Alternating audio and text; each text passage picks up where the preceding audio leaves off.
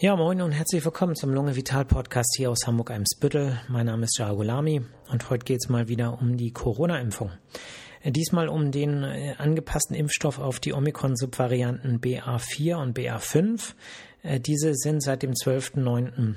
in Europa zugelassen und wir können diese seit Anfang letzter Woche bestellen, was wir auch gemacht haben. Und ich hoffe, dass wir in der kommenden Woche ähm, die ersten Impfdosen hier bekommen, sodass wir die entsprechend äh, verimpfen können. Die heutige Folge dreht sich so ein bisschen um die Frage, wer äh, darf oder wer sollte sich äh, damit impfen lassen.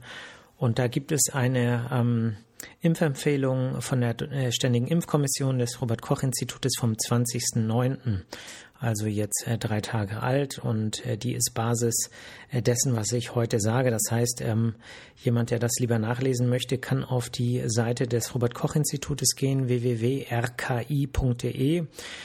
und dann sich ein bisschen durchklicken, Covid-19 Impfempfehlung und da steht das Ganze nochmal schwarz auf weiß. Also empfohlen ist die ähm, Impfung mit dem Omikron BA4, BA5 äh, Varianten äh, also ein sogenannter bivalenter Impfstoff, weil die Hälfte der mRNA für die Spike-Proteine des Wildtyps äh, programmiert ist äh, und die Hälfte der mRNA auf die ähm, Spike-Proteine der BA4 bzw. BA5-Varianten. Und äh, Wer soll die bekommen? Alle, die äh, über zwölf Jahre sind und äh, grundimmunisiert sind. Ja, das bedeutet, die ersten beiden äh, Impfungen werden explizit empfohlen mit dem Wildtyp, also mit dem ursprünglichen äh, mRNA-Impfstoff zum Beispiel äh, durchführen zu lassen und dann, je nachdem, als Boosterimpfung oder äh, wenn man schon geboostert wurde, als zweite Auffrischungsimpfung oder nach einem durchgemachten Infekt als äh, sozusagen dann dritte äh, Auffrischimpfung äh, zu machen. Was wichtig ist, es gibt so eine äh, sechs Monatsfrist. Ja, das bedeutet, ist man grundimmunisiert, dann äh, sollte das Ganze länger als sechs Monate her. Ist man äh, geboostert, äh, sollte das Ganze auch länger als sechs Monate äh, her sein.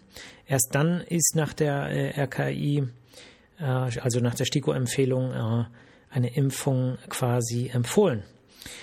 Ähm, und man kann fast gleichsetzen mit der Impfung ist auch immer die Infektion. Das bedeutet, wenn man vielleicht nicht zuletzt geimpft wurde, aber eine Corona-Infektion äh, durchgemacht hat, dann gilt das sozusagen gleichbedeutend mit dem Zeitpunkt, ab dem sechs Monate vergangen sein sollten, um je nachdem die dritte oder vierte Impfung äh, entsprechend zu bekommen.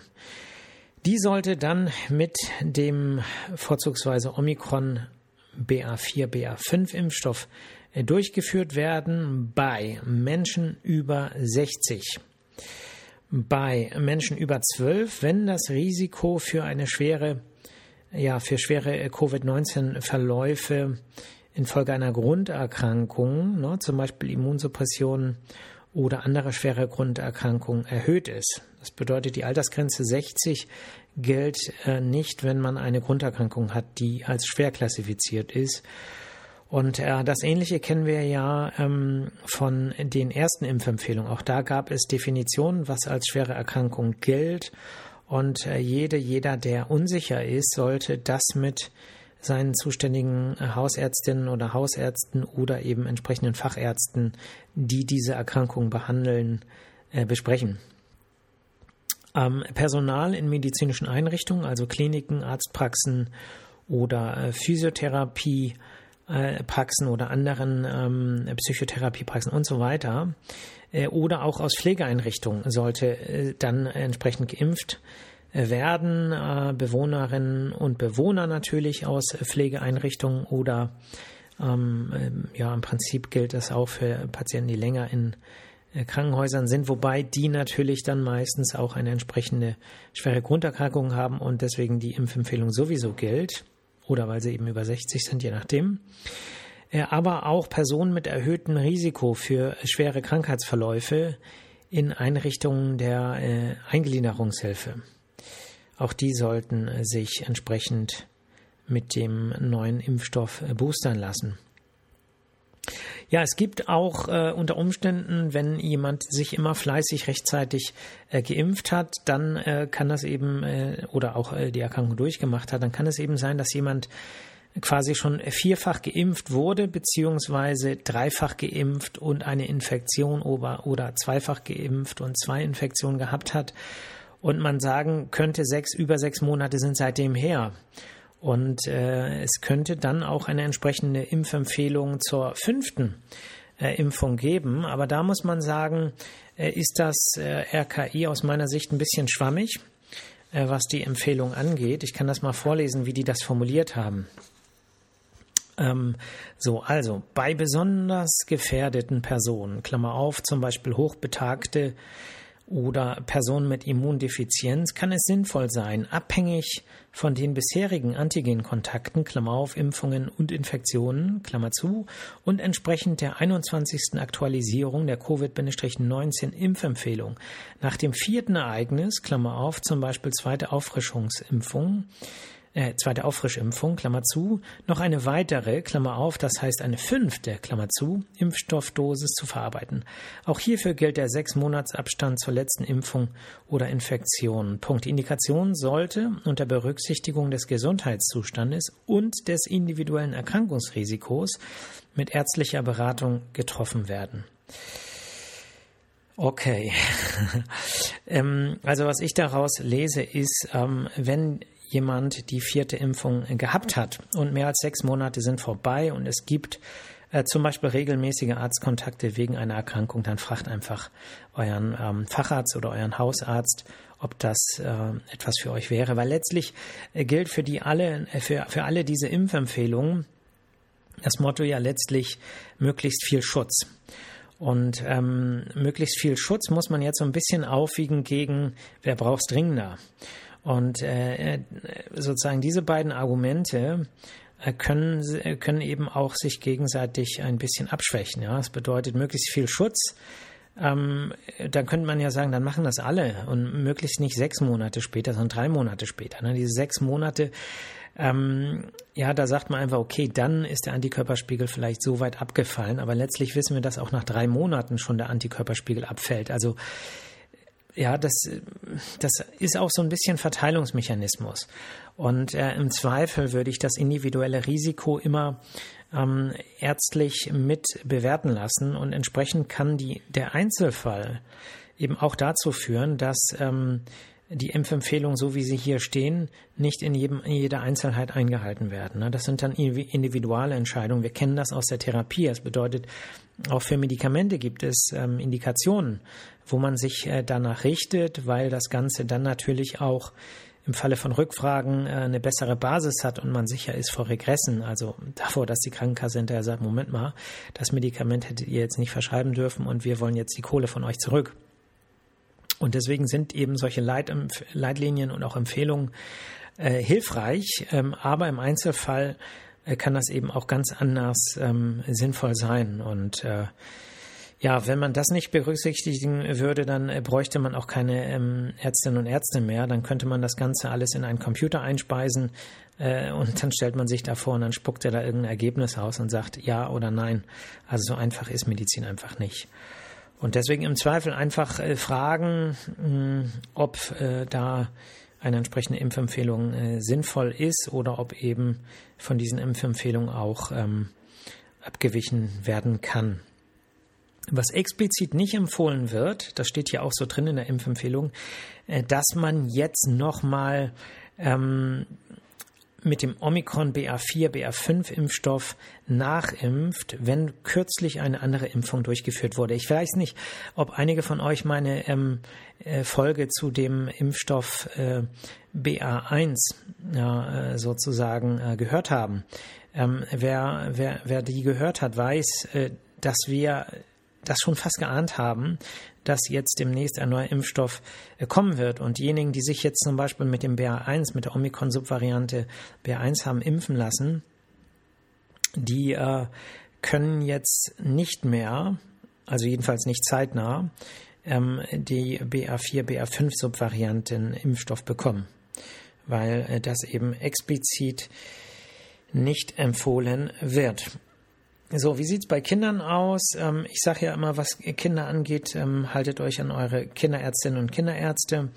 Ähm, aber auch da gibt es eine Stellungnahme, und zwar bei den äh, 5- bis 11-Jährigen ähm, wird bei einer Indikation für eine Auffrischimpfung äh, nicht der BA4 BA5-Impfstoff empfohlen, sondern weiterhin der altbekannte monovalente äh, Wildtyp-Impfstoff. Ähm, ob das jetzt mit Sicherheitsdaten zusammenhängt, ähm, kann ich jetzt gar nicht sagen, äh, könnte ich mir aber gut vorstellen. Äh, insofern äh, gilt sozusagen die Impfempfehlung jetzt für den neuen Impfstoff nicht für äh, Kinder unter zwölf Jahren. So, jetzt muss ich mal kurz hier meine Notizen ähm, einmal kurz überfliegen. Mhm, mhm. Ja, okay. Also es, sind zwar erst zehn Minuten rum, aber so ähm, zu den äh, Impfungen sonst äh, gibt es eigentlich nicht mehr viel zu sagen. Ähm, ach so, zwei Millionen Impfdosen äh, sollen äh, zur Verfügung stehen, was jetzt den BA4, BA5 äh, Impfstoff angeht. Und wie gesagt, wir wissen es noch nicht, wie viel wir letztlich äh, bekommen. Äh, das spiegelt so ein bisschen wieder, ähm, was die ähm, ja, wie wir, wie wir arbeiten müssen leider. Ne? Das war ja auch bei den anderen Impfungen so, dass man im Prinzip nicht lange im Voraus planen kann. Ne? Anders als bei der Influenza, wo man sagt, man bestellt so und so viel Impfstoffe, die liegen im Kühlschrank und jeder, der mal so nebenbei kommt, kriegt mal eben eine Impfung.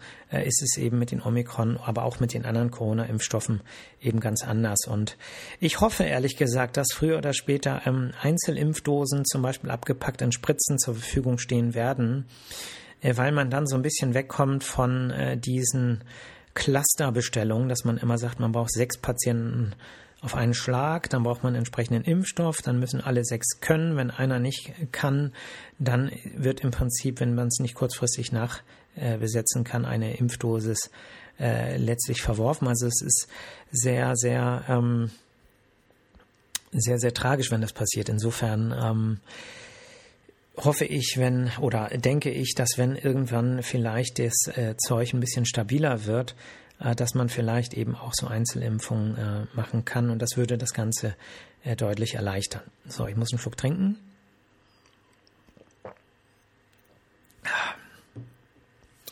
So, ähm, ja, und dann hatte ich ein Aha-Erlebnis. Ähm, Diejenigen, die die letzten Folgen gehört haben, haben vielleicht mein, ich nenne es mal Gejammer gehört, dass ich doch die letzten beiden Wochenenden nicht frei hatte, sondern leider mich fortbilden musste und deswegen keine Wochenenden hatte und letztlich äh, ja 21 Tage durchgearbeitet habe und mich deswegen wahnsinnig auf das kommende Wochenende freue. Also was in Kürze beginnt, wenn ich den Podcast äh, zu Ende aufgenommen habe. Ähm, aber diese Fortbildung ist natürlich äh, eine große Bereicherung für meine ähm, fachliche Ausbildung, muss man einfach sagen, weil äh, wir ja quasi in der Universität im Prinzip keinen richtigen Kontakt mit Naturheilverfahren haben. Aber man schneidet hier und da mal ein bisschen was an und man weiß, dass es eben pflanzliche Stoffe gibt, die man als Arzneimittel verwenden kann.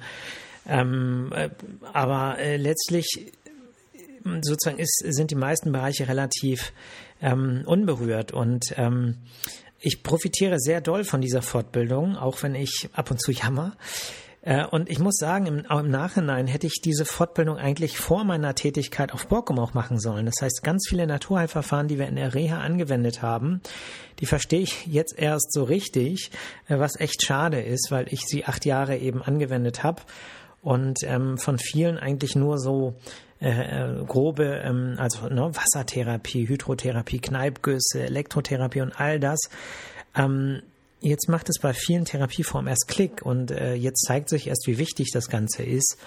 Und ähm, dann hatte ich noch ein großes Aha-Erlebnis und zwar ähm, erzähle ich ja hier immer zum Schluss äh, der, der Folgen immer ganz viel über seelisches Gleichgewicht und dass man eben im Einklang leben sollte mit äh, den Mitmenschen, weil sonst eben bestimmte ähm, ja, Schwingungen entstehen, die eben positiv sein können, aber manchmal eben auch negativ sein können und äh, das Ganze so eine gewisse Ordnung, ein bestimmtes Gleichgewicht haben soll.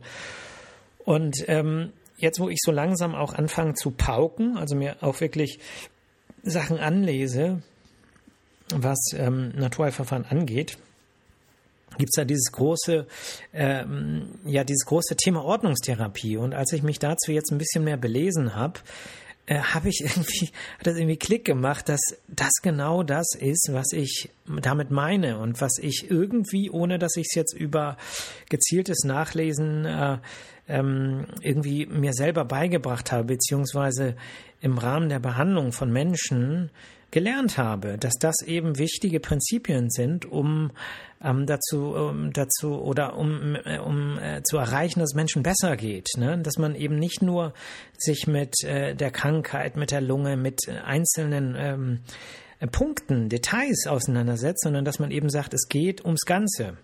Und das ist letztlich ja das, was mit ganzheitlicher Medizin eigentlich gemeint ist, dass es auch darum geht, wie geht es jemandem psychisch? Warum gibt es jemanden vielleicht psychisch schlecht? Hat das vielleicht mit der Arbeit eines Menschen zu tun? Hat es vielleicht mit, den, mit der Partnerschaft eines Menschen zu tun? Mit familiären Konstellationen, Aufgabenverteilung, mit Überforderung? Äh, äh, hat es vielleicht damit äh, zu tun, dass jemand sich zu wenig bewegt im Alltag? Ja? Hat das wiederum damit zu tun, dass jemand weniger ausgeglichen ist? Hat das wieder damit zu tun, dass jemand äh, Probleme in der Partnerschaft hat? Hat das wieder damit zu tun, dass jemand, äh, dass es jemandem psychisch schlecht geht? Ne? Schließt sich da der Kreis, dass man dann vielleicht eben auf der Arbeit Probleme bekommt und deswegen, an, also dass es ums Ganze geht und ähm, ja, Ordnungstherapie heißt, äh, also es ist letztlich ein Naturheilverfahren, wo, wo es um äh, darum geht, äh, die Strukturen der ähm, ja, inneren und äußeren Lebensordnung so zu richten oder darauf einzuwirken, dass es einem unterm Strich besser geht. Und ähm, also habe ich echt, das hat, als, als ich das alles gelesen habe, dass es da eine Theorie zu gibt und wie das Ganze funktioniert, habe ich gedacht, das gibt's ja gar nicht. Ne? Das ist das, was ich äh, quasi schon die ganze Zeit lebe, ohne dass ich wusste, dass es eine wissenschaftliche Theorie äh, diesbezüglich auch gibt. Also ganz, ganz wichtiges Thema. Ne? Das ist zentral, finde ich, bei der Behandlung von Menschen, ähm, diese Ordnungstherapie. Insofern, wer interessiert ist äh, an diesem äh, Prinzip Ordnungstherapie, Mind-Body-Medizin, ähm, ja, einfach mal googeln äh, und ein bisschen nach lesen und wer weiter interessiert ist, es gibt gute Bücher äh, zu diesen äh, Themen und ähm, also macht euch schlau. Das macht an vielen Stellen viel, viel mehr als äh, die Frage, ob es, ob man jetzt einmal am Tag inhalieren sollte oder zweimal oder äh, was auch immer. Letztlich geht es sozusagen immer ums Ganze und auch äh, medizinische Probleme in kleinen Bereichen äh, können dadurch beeinflusst werden. Also ganz blödes Beispiel, äh, wenn es mir hier in der Brust irgendwo weh tut, äh, dann hat das auch damit zu tun, ob ich, äh, ob ich gestresst bin, ob ich überfordert bin, ob ich an anderen Stellen des Körpers Probleme habe, ob ich mich zu wenig bewegt habe, ob ich äh, zu wenig Einfluss, äh, Reizeinfluss habe.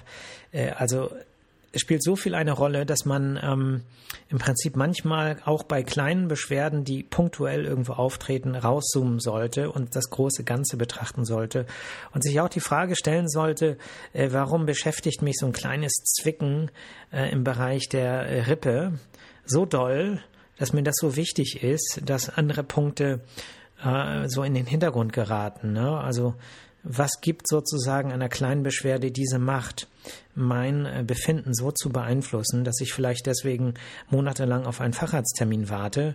Und wie könnte ich vielleicht durch andere Maßnahmen, die ich selber in der Hand habe, bei der Gestaltung meines Alltags, ähm, es erreichen, dass solche Kleinigkeiten oder die Angst, dass solche Kleinigkeiten äh, gefährlich sein könnten für mich, äh, wie kann ich das im Vorfeld ähm, vermeiden? Gut, ähm, das wollte ich dazu sagen. Ich hatte noch einen Punkt, den ich jetzt, weil ich gerade so viel Zeit habe, weil das Thema ja ähm, äh, Impfung ja einfach, einfach so kurz war, aber doch wichtig ist, weil es einfach aktuell ist. Ähm, Ordnungstherapie, Naturheilverfahren. Ja, okay, mir fällt, fällt mir leider nicht ein. Hätte ich mir vielleicht aufschreiben sollen, aber auch nicht schlecht, dann kann ich ein bisschen früher ins Wochenende als gedacht. Ja, passt gut auf euch auf. Lasst es euch gut gehen. Ähm, bringt euer Leben in Ordnung, wenn es etwas in Ordnung zu bringen gibt. Es kann ja auch sein, dass man sagt, okay, ich bin ganz ganz zufrieden und bei mir stimmt das Gleichgewicht, die Energieflüsse. Ich bekomme genauso viel Energie, äh, wie ich äh, Energie äh, abgebe. Es ist im Gleichgewicht, meine Ressourcen, meine Ressourcenspeicher sind voll. Umso besser. Aber für all diejenigen, bei denen das vielleicht nicht so ist, sucht euch Energiequellen, ähm, es gibt ganz, ganz viel. Äh, Musik ist eine schöne Energiequelle. Äh, hört Musik, schöne Musik, die euch gefällt, die euch äh, Kraft gibt, die euch irgendwie äh, das Gefühl gibt, dass ihr größer werdet, ja, dass ihr euch gut fühlt und dass die Musik eurer, äh, euer Verbündeter ist oder euer Verbündete. Und ähm, ja, ab und zu darf das mal sein, dass man auch voll auftritt und äh, ja, sich einfach nur gut fühlt. Und diese Energie, äh, die, ähm, die, ähm, die hält auch nach, finde ich. Und äh, nicht zu, zu laut, passt auf eure Ohren auf, nicht, dass ihr seid ja toller Arzt, er gibt uns hier Tipps für äh, ordentliche Gehörschäden. Ähm, aber ich will damit sagen, es gibt, es steckt in vielen positive Energie. Man muss sie nur finden. Dazu muss man auch häufiger Neues kennenlernen, offen sein, äh, wenn äh, Tipps kommen, äh, wenn jemand sagt, ich mache dieses und jenes, nicht gleich, äh, was ist das denn, vergiss es. Einfach mal sagen, okay, ich gucke mir das mal an, ich probiere das mal, ich nehme mich selber nicht zu ernst und fühle mich nicht so wichtig, dieses und jenes nicht auszuprobieren. Ja, nur so entdeckt man Neues und nur so kann man auch neue Energiequellen erschließen. Und alle, die zum Beispiel keine Rockmusik hören, hört euch mal richtig geile Rockmusik an mit ähm, ja, geilem Schlagzeug, Gitarre und ja, ja. Also, auch mal ausprobieren und wenn ihr sagt, Mensch, ich höre Rock jeden Tag, langsam nervt's mich, probiert was anderes aus. Hört mal Klassik, äh, Schlager, okay. Schlager nur beim Feiern. Nein, natürlich, Schlager könnt ihr auch hören. Ja, also alles, was schön ist, alles, was euch erfreut, euer Herz erfreut, ist auch gesundheitlich gut für euch. Insofern macht's gut, habt ein schönes Wochenende. Hakuna Matata, ihr hört mich nächste Woche wieder. Äh, bis dann. Ciao.